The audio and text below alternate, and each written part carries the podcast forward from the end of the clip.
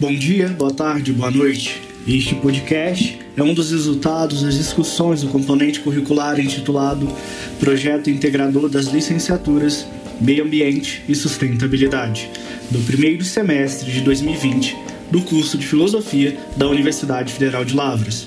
Neste projeto, tivemos contato com algumas abordagens teóricas da área das ciências humanas acerca dos temas de consumo e sustentabilidade.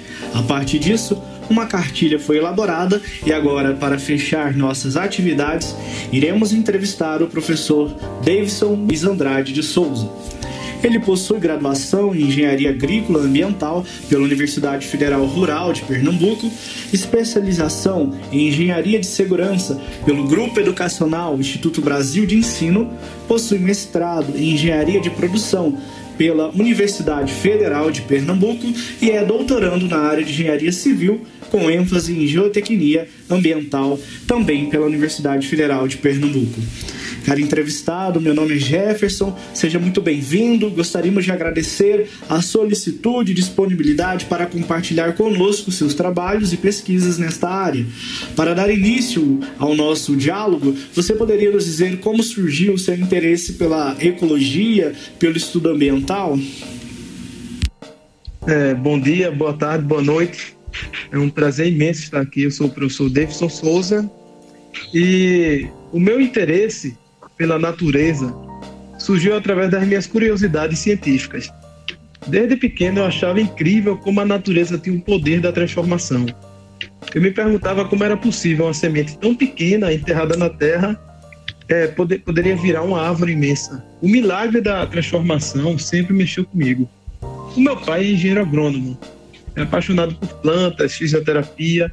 Inclusive, ele conseguiu a cura através de várias receitas na natureza. Isso também me fez estudar a fundo a, a fitoterapia. Eu costumo falar para os meus alunos que a cura e a resposta para muitas coisas encontramos na natureza. E eu, quando eu comecei a estudar o nitrogênio, fósforo, potássio e outros elementos, eu comecei a perceber a importância desses nutrientes, desses elementos químicos para a vida e senti que a minha vida estava destinada a abrir os olhos das pessoas quanto à ecologia e ao meio ambiente. Através desses elementos que encontramos tanto no solo, como na água, no ar e em nosso próprio corpo, é que o ser humano e a natureza conseguem viver. Até hoje eu fico admirado com, a dependência do homem com a natureza. Para mim isso é fantástico.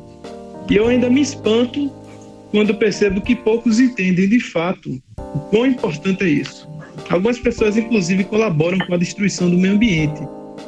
Eu torço para que algum dia todos despertem antes que seja tarde. Ou, como eu sempre digo, quem não cuida hoje da natureza deve estar preparado para cuidar amanhã da sua própria saúde.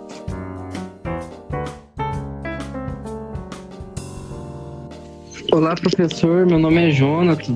É, a minha pergunta é a seguinte: ao longo dos anos, percebe-se inúmeras ações humanitárias e científicas que nos alertam acerca da questão ecológica.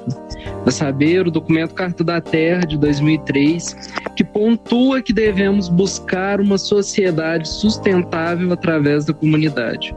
A encíclica Laudato Si de 2015, documento onde o Papa Francisco faz um grito de alerta nos convidando para a missão de uma ecologia integral, considerando que tudo está interligado, isto é, os seres vivos e a Mãe Terra.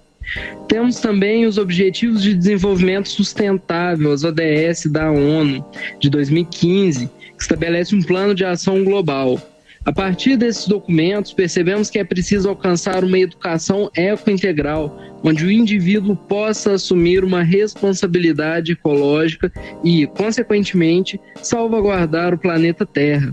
Assim, quais são as práticas que podem contribuir com esse cuidado com a humanidade e o cuidado com a Terra, nossa casa comum? Então, é interessante a gente falar é, é interessante falarmos sobre os 17 Objetivos do Desenvolvimento Sustentável. Na verdade, a ONU planeja em 15 anos é, cumprir os 17 ODS, ou seja, até 2030 os 17 devem ser implementados na Terra.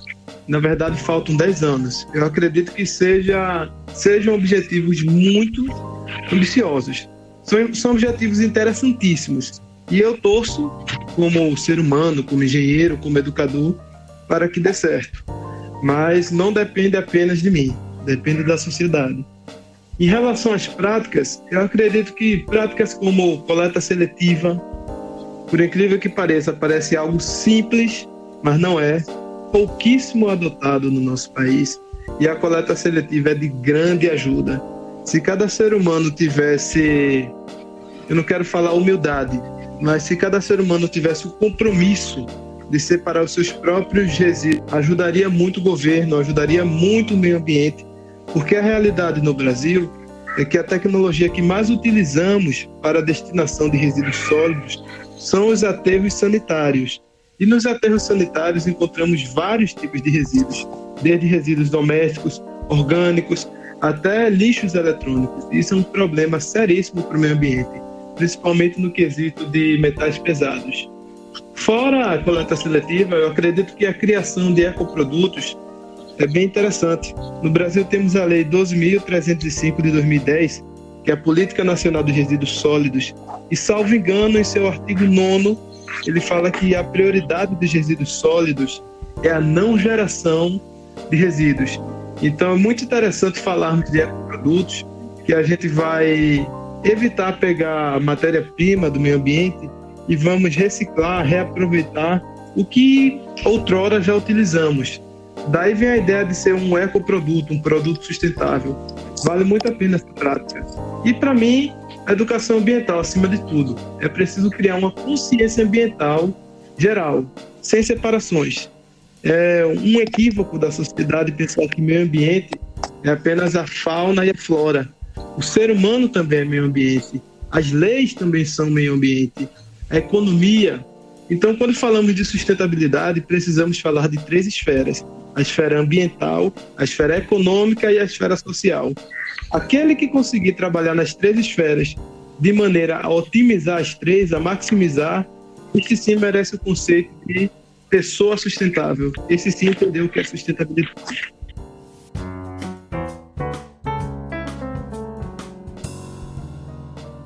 Olá, professor Davidson. Meu nome é Thaís e aproveitando que você tocou no assunto da educação, gostaria de saber como nós, estudantes de licenciatura, podemos trabalhar a educação ambiental em sala de aula, levando em conta uma abordagem interdisciplinar e como tema transversal, né, conforme prevê a legislação educacional do país. É, a educação é a chave de tudo. A gente conhece um país pela sua educação. Engraçado que tivemos aqui no Brasil a Copa do Mundo e aqui onde eu moro, em Pernambuco, temos uma arena bem interessante chamada Arena Pernambuco, que fica na cidade de São Lourenço da Mata. E quando teve o jogo do Japão, os japoneses, todos eles que sujaram o estádio, todos eles fizeram a limpeza. Eles vieram com a própria bolsa que entraram e saíram da arena sem deixar rastros, ou seja, nenhum resíduo sólido que veio com os japoneses estavam lá. E na cidade de Recife ainda foi mais interessante. Poucos dias depois, eles decidiram limpar o centro da cidade. Foi um negócio muito lindo e ao mesmo tempo vergonhoso para o pernambucano e na verdade para o brasileiro. Mais vergonhoso ainda foi que dias depois a cidade voltou a estar suja. Eu acredito que a educação é a chave de tudo. E no Brasil temos uma lei, que é a Lei 9.795 de 99, que é a Política Nacional de Educação Ambiental. Esta lei fala que a educação ambiental é um componente essencial e permanente da educação nacional, ou seja, deve estar presente de forma articulada em todos os níveis e modalidades de processo educativo. Não são minhas palavras, é a própria lei que fala isso. E como eu vi isso na prática? Eu conheci pedagogos que se vestiram de palhaço e passaram valiosas informações ambientais para crianças. Eu mesmo já me vesti de cowboy, embora eu seja engenheiro agrícola e ambiental, já me vesti de cowboy e fiz um trabalho social para plantar feijões com crianças. Parece uma besteira, mas isso abriu o coração de muitas crianças com cuidados nas plantas. Uma vez que elas perceberam que da natureza pode se extrair a própria vida. E como diz Lavoisier, na natureza nada se perde, nada se cria, tudo se transforma. Então, a transformação para a vida dos alunos está na, edu na educação ambiental, que temos uma lei, e na influência de um professor comprometido com a sustentabilidade. E quando eu falo sustentabilidade, eu falo da esfera econômica, social e ambiental. O professor deve ser capaz de mostrar a seus alunos, através de visitas, aulas práticas e teóricas, que da natureza vem a cura, que da natureza vem a economia, ou seja, os recursos naturais, a matéria-prima, e tudo o que necessitamos. Como a lei já diz, a educação ambiental é obrigação em todos os lugares. E não apenas a educação ambiental. Na minha opinião, eu acredito que cadeiras como inteligência emocional, matemática financeira, empreendedorismo deveria fazer parte da grade curricular dos estudantes.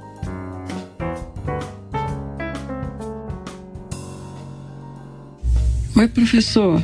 Meu nome é Paula. Muito interessante essa maneira de abordar a educação ambiental na escola. Com certeza, isso faz toda a diferença no aprendizado das crianças. Elas ficam muito mais motivadas. Bom, a questão que eu coloco é a seguinte: há incentivo para pesquisa acadêmica nas áreas de meio ambiente e sustentabilidade no país? E também, assim, o que, que tem sido feito, pesquisado e produzido pelas universidades nesse sentido?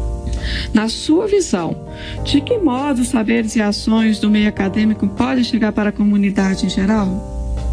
É, como eu falei, o meio ambiente engloba tudo, a esfera social, econômica e, e ambiental.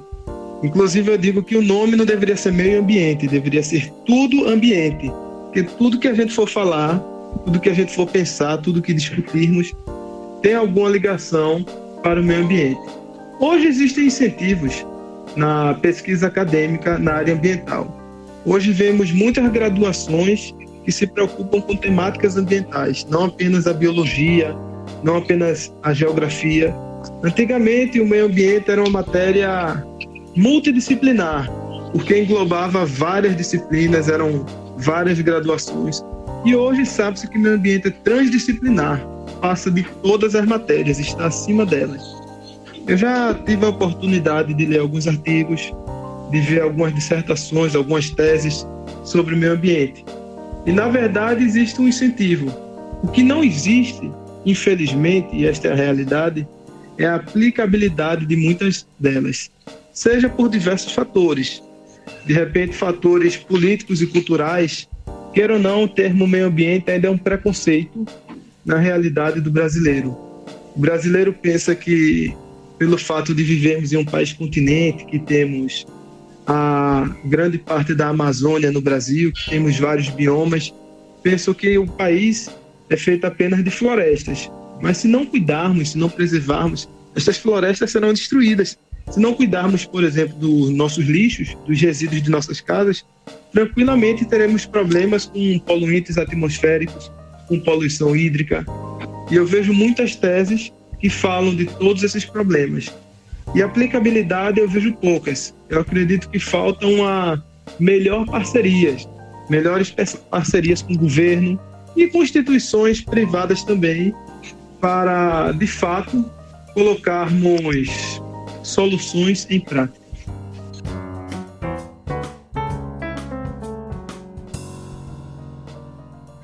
E agora, considerando essa parceria né, que você deve fazer com o governo, como que você avalia a política ambiental dos últimos governos?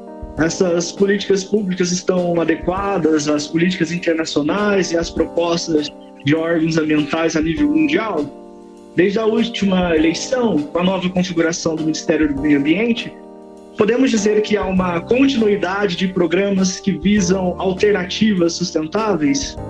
O Brasil, na verdade, é um país que tem muitas leis sobre o meio ambiente. Eu poderia falar de várias delas, desde a Política Nacional do Meio Ambiente, que é a Lei 6.938 de 81, como a Política Nacional de Recursos Hídricos, que é a 9.433 de 97, e também a Lei de Crimes Ambientais, que é a Lei 9.605 de 98. E como eu falei anteriormente, temos até uma Política Nacional de Educação Ambiental. No que diz respeito a leis, o Brasil tem muitas, e não são leis novas. A própria Constituição Federal de 88, no artigo 225, fala que todo brasileiro tem direito a usufruir de um meio ambiente ecologicamente equilibrado.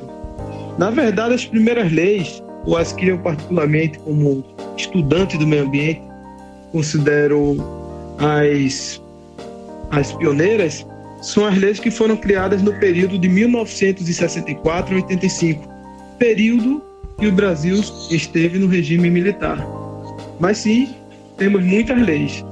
Muitas coisas que temos hoje também são novas, como recentemente a, o Ministério do Meio Ambiente, na atual, o atual eh, ministro Ricardo Salles, eles criaram uma coordenação específica para animais domésticos. O engraçado é que temos a Lei de Crimes Ambientais, como eu falei, a 9.605 de 98, e ela fala de crimes contra a fauna. Só que uma coordenação específica para animais domésticos, para os gatos, os cachorros, isso é algo novo. Agora, como o meio ambiente é um tema muito complexo, muito completo e complexo, é um desafio, é um pouco complicado falar que o Ministério do Meio Ambiente é, deixou uma continuidade para alternativas sustentáveis.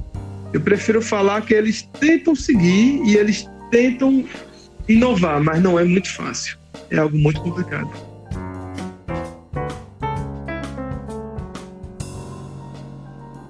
Davidson, é, como você avaliaria a legislação ambiental no Brasil? Isso em relação ao conteúdo dessa relação, dessa é, legislação, em relação à eficácia e aplicabilidade desses mecanismos legais.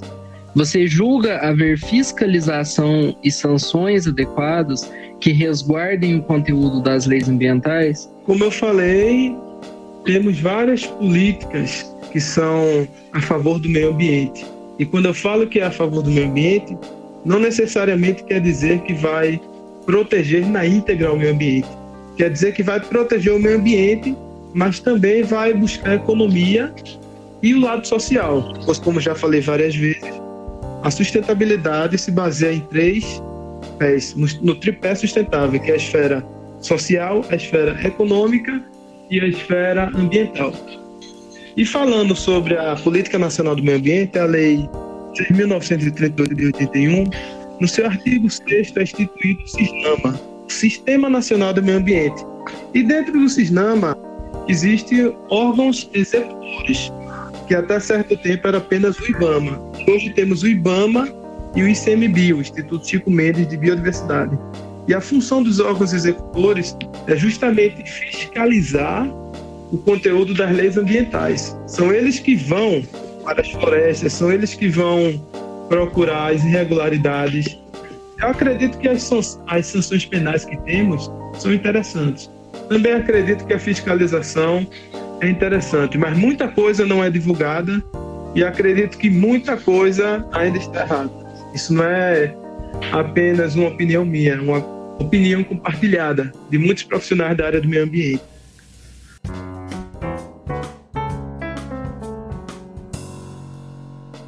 Professor, durante as nossas consultas teóricas na área de ciências humanas, de filosofia, as consultas que fizemos ao longo do desenvolvimento desse projeto, nós nos deparamos muitas vezes com o tema do consumismo. Gostaríamos, gostaríamos que você nos elencasse, por gentileza, alguns danos ambientais causados pelo consumo exacerbado. O consumismo já é, já é um dano ambiental. Por que eu falo isso? Existe um termo no nosso português chamado oneomania, é um termo que poucas pessoas conhecem, mas a oneomania diz respeito ao consumo exacerbado, à doença do consumo. Uma coisa é consumismo, uma coisa é termos o consumo consciente, outra coisa é consumir o que realmente não é necessário, o que de fato é supérfluo. Obviamente que o mercado aproveita a ideia do que é supérfluo para o ser humano, Hoje, muitos materiais são criados no mercado já com prazo de validade e um prazo muito próximo. Antigamente, o celular, como o pessoal brinca, de algumas marcas antigas, o famoso tijolão, caía, não quebrava de jeito nenhum. É, a bateria demorava dias para arriar. Hoje em dia, um smartphone, a bateria descarrega muito rápido. Qualquer queda trinca. Isso chamamos de obsolescência programada seja, criar o produto já sabendo do seu prazo de validade. E através disso são criados produtos. Em poucos meses já, já é lançado uma nova, uma nova repaginada do mesmo produto, um novo modelo cada vez mais um produto seguindo a mesma linha, novo, novo, novo. Isso desperta no ser humano a, a, o desejo de consumir. No exemplo de um telefone, eita, esse que foi lançado, a câmera é melhor. Este que foi lançado, ele tem mais efeitos. Isso desperta no ser humano que é supérfluo. Consequentemente, isso atrapalha o consumo do ser humano. Nós deixamos de consumir o que de fato é necessário e vamos consumir o que é superficial, supérfluo. E com isso, vence outros problemas, como ansiedade, depressão. Hoje, temos trabalhos científicos que indicam que o nível de serotonina do cérebro está caindo. Serotonina é conhecido como o hormônio da felicidade. É um neurotransmissor que temos no nosso corpo que ele é afetado diretamente com o que comemos, o que consumimos, o que pensamos. E o consumismo está fortemente ligado aos níveis de ansiedade e queda da serotonina hoje em dia.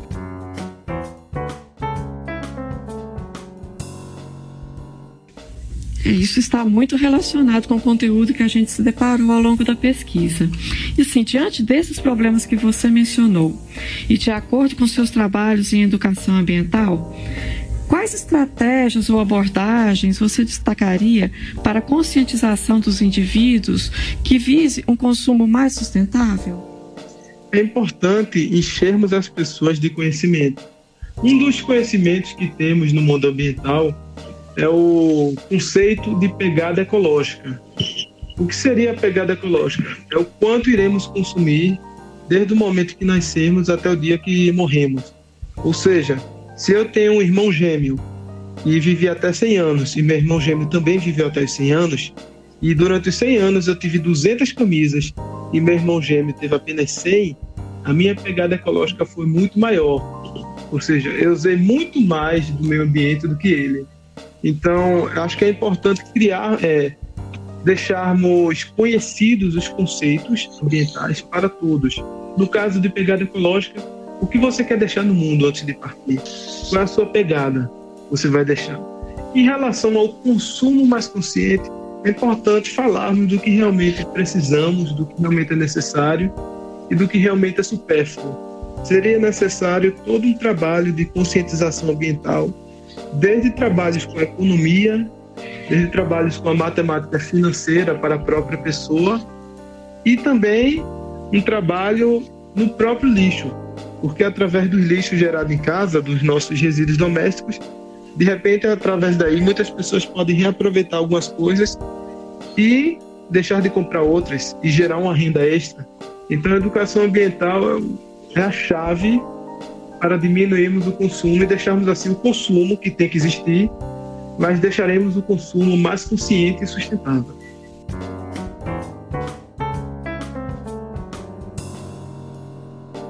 Ainda nesse problema do consumismo, né, e nessa perspectiva de pegada ambiental, a gente é, percebe que o consumo em grande escala é, acarreta uma grande produção de resíduos a serem descartados. Gostaria que você nos falasse um pouco sobre os impactos ambientais causados pelo lixo e sobre as alternativas de descartes que seriam menos danosas ao meio ambiente. É interessante falarmos sobre impactos ambientais, que muitas pessoas pensam que impactos é algo negativo, e não é.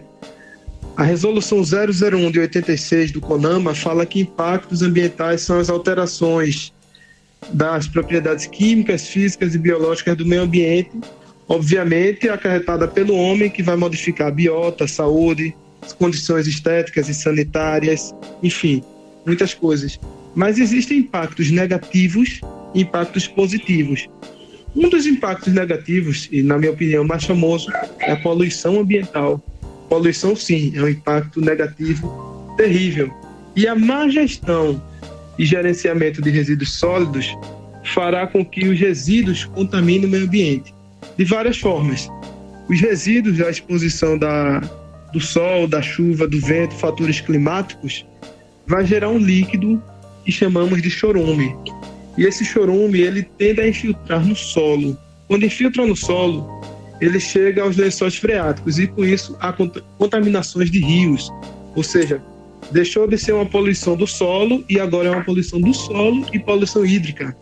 Só que nos rios também temos a fauna aquática, no caso peixes. Peixes serão contaminados. Os seres humanos que comerem os peixes também terão um índice de contaminação dentro do próprio corpo. É algo cíclico. A partir daí vemos contaminações por metais pesados, sem falar no próprio cheiro, que é muito maléfico. Quando a gente trata os resíduos sólidos, é muito comum falarmos do gás metano, que é um poluente atmosférico muito forte. Além de aquecer muito o meio ambiente, o gás metano é capaz de matar o ser humano. Então os impactos são diversos. Eu poderia passar uma noite, aliás, eu poderia passar dias falando sobre os impactos. Mas lixo é algo que tem que ter um cuidado muito grande. E como eu falei anteriormente, a tecnologia utilizada para a disposição final de resíduos no Brasil ainda são os aterros sanitários. Nem todos os estados têm 100% de aterros sanitários. Encontramos muitas cidades com lixão a céu aberto. Pessoas que confundem lixão com aterro. Aterro realmente é uma tecnologia de disposição final de resíduos sólidos. Lixão não é. Lixão é maléfico, lixão é crime ambiental e lixão destrói o meio ambiente.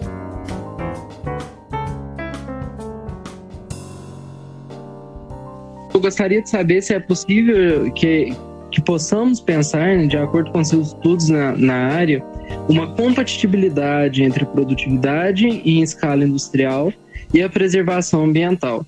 As empresas que optam por alternativas mais sustentáveis podem ser competitivas no mercado? É, eu entendo sua pergunta, mas é bom a gente deixar claro que o meio ambiente não é competição. Mas as empresas que respeitam o meio ambiente não deveriam fazer isso para autopromoção, e sim por consciência de saber o real valor do meio ambiente. Hoje temos um termo chamado green, greenwashing, lavagem verde, que são empresas, são produtos que falam que são ecologicamente sustentáveis, que são amigas do meio ambiente, mas na verdade não faz nada, é puro marketing mentiroso. O greenwash vende um produto dizendo que ele é ambientalmente correto quando ele não é.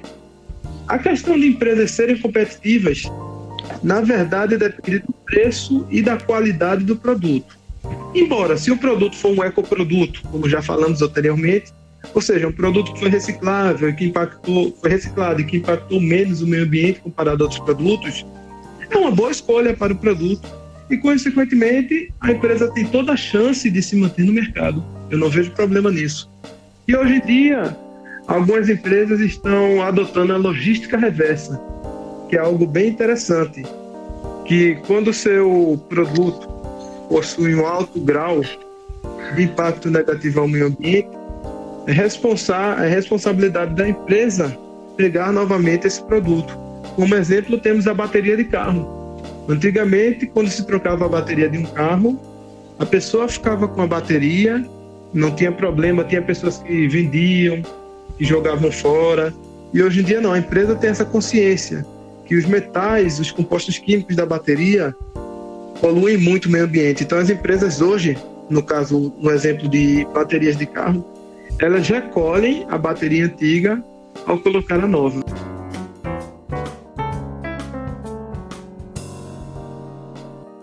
Bem, agora, professor, eu gostaria que você falasse sobre o momento atual que estamos vivendo, que é essa situação desafiadora da pandemia. Uma situação que é inédita para todos nós. Né? Considerando esse contexto e tendo em vista seus trabalhos mais recentes nesse sentido, você poderia compartilhar com a gente algumas mudanças de hábito, especialmente de consumo, e também nos esclarecer sobre os possíveis impactos ambientais desse período? É, a gente vê que o consumo realmente mudou bastante, mas sabemos que todo consumo está interligado à geração de resíduos sólidos e este ano, 2020, foi-se feito alguns estudos e alguns, alguns lugares mantiveram o mesmo nível de geração de resíduos. Ou seja, o lixo foi mantido. O que mudou em relação ao consumo?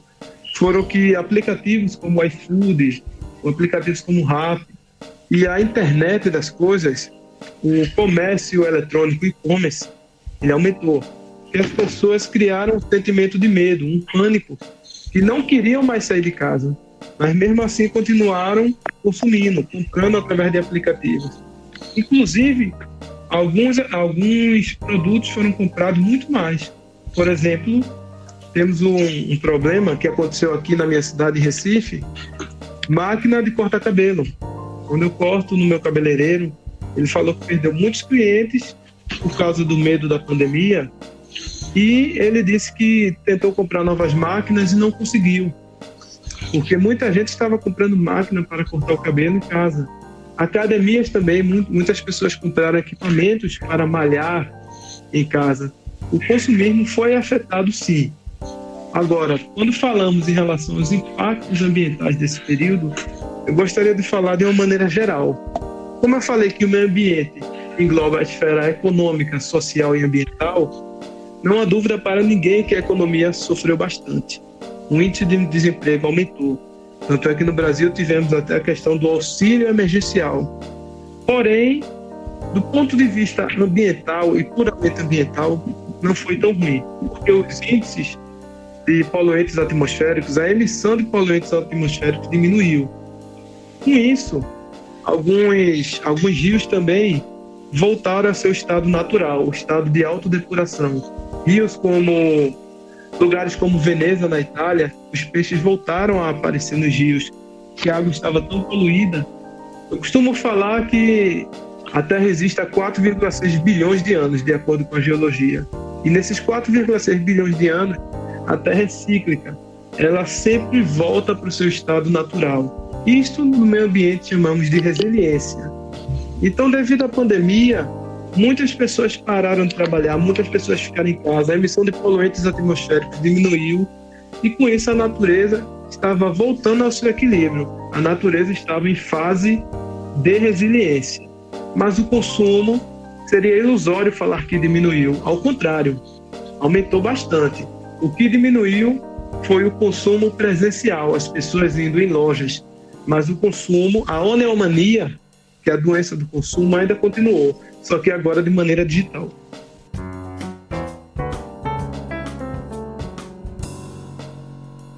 Muito bom, professor Davidson. Gostaríamos de agradecê-lo imensamente por, por esse momento de reflexões e orientações, né? E para finalizar esta conversa, você poderia falar um pouco sobre os seus projetos acadêmicos ou pessoais que estão sendo executados atualmente e ainda considerando esse aumento do consumo, né? Qual mensagem de conscientização deixaria para os ouvintes? Eu gosto muito de trabalhar com horta, com agricultura orgânica, porque inclusive um dado que poucas pessoas sabem, o Brasil é campeão em agrotóxico. E o agrotóxico é um veneno. Eu não vou dizer que é 100% ruim. De fato, protege as plantas, mas as plantas também absorvem. E mais de 80% dos agrotóxicos, quando são lançados nas plantas, caem no solo. Isso faz com que o solo fique infértil, cause desertificação do solo. E nas plantas, o grande problema de quem consome são os organoclorados, ou seja, as pessoas que consomem agrotóxico têm uma probabilidade muito alta de desenvolver câncer, desenvolver fibromialgia, Alzheimer e outros tipos de doença. Então acredito que vale a pena, como eu sempre faço, investir em agricultura familiar, orgânica. E o que eu poderia dizer, cuidar do meio ambiente é cuidar também das pessoas. Não cuidar dos rios e esquecer os peixes. É um erro pensarmos que o meio ambiente é apenas animal e planta, quando o ser humano é a chave do meio ambiente. Na verdade, o ser humano possui em suas mãos a decisão e o poder de conservar a natureza. Precisamos cuidar da, cada vez mais uns dos outros com amor, paciência e encher a todos com conhecimento sobre o meio ambiente. Só assim é que se irá gerar uma consciência coletiva sobre a real importância do meio ambiente. Eu gostaria também de agradecer a todos vocês e parabenizá-los, porque particularmente eu não conheço pessoas do grupo de filosofia, com certeza existe, mas eu não conheço, que se preocupam tanto com o meio ambiente. Vocês foram os primeiros que eu conheci e gostaria de agradecer o convite e deixar também, como professor e amigo, meus parabéns à equipe.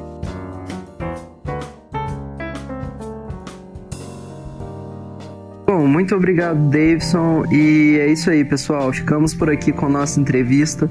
Agradecemos primeiramente ao nosso convidado, o professor Davidson, pela gentileza de se dispor a estar hoje conosco, colaborando com o nosso projeto. Agradecemos também aos nossos colegas que estiveram presentes na elaboração da cartilha que complementa esta atividade e que nos ajudaram no planejamento da entrevista, além de todos que estiveram envolvidos na elaboração e execução desse podcast. Aos professores Arthur e Renato, nosso agradecimento pela orientação e supervisão nesta atividade. E a todos os ouvintes, nosso cordial abraço.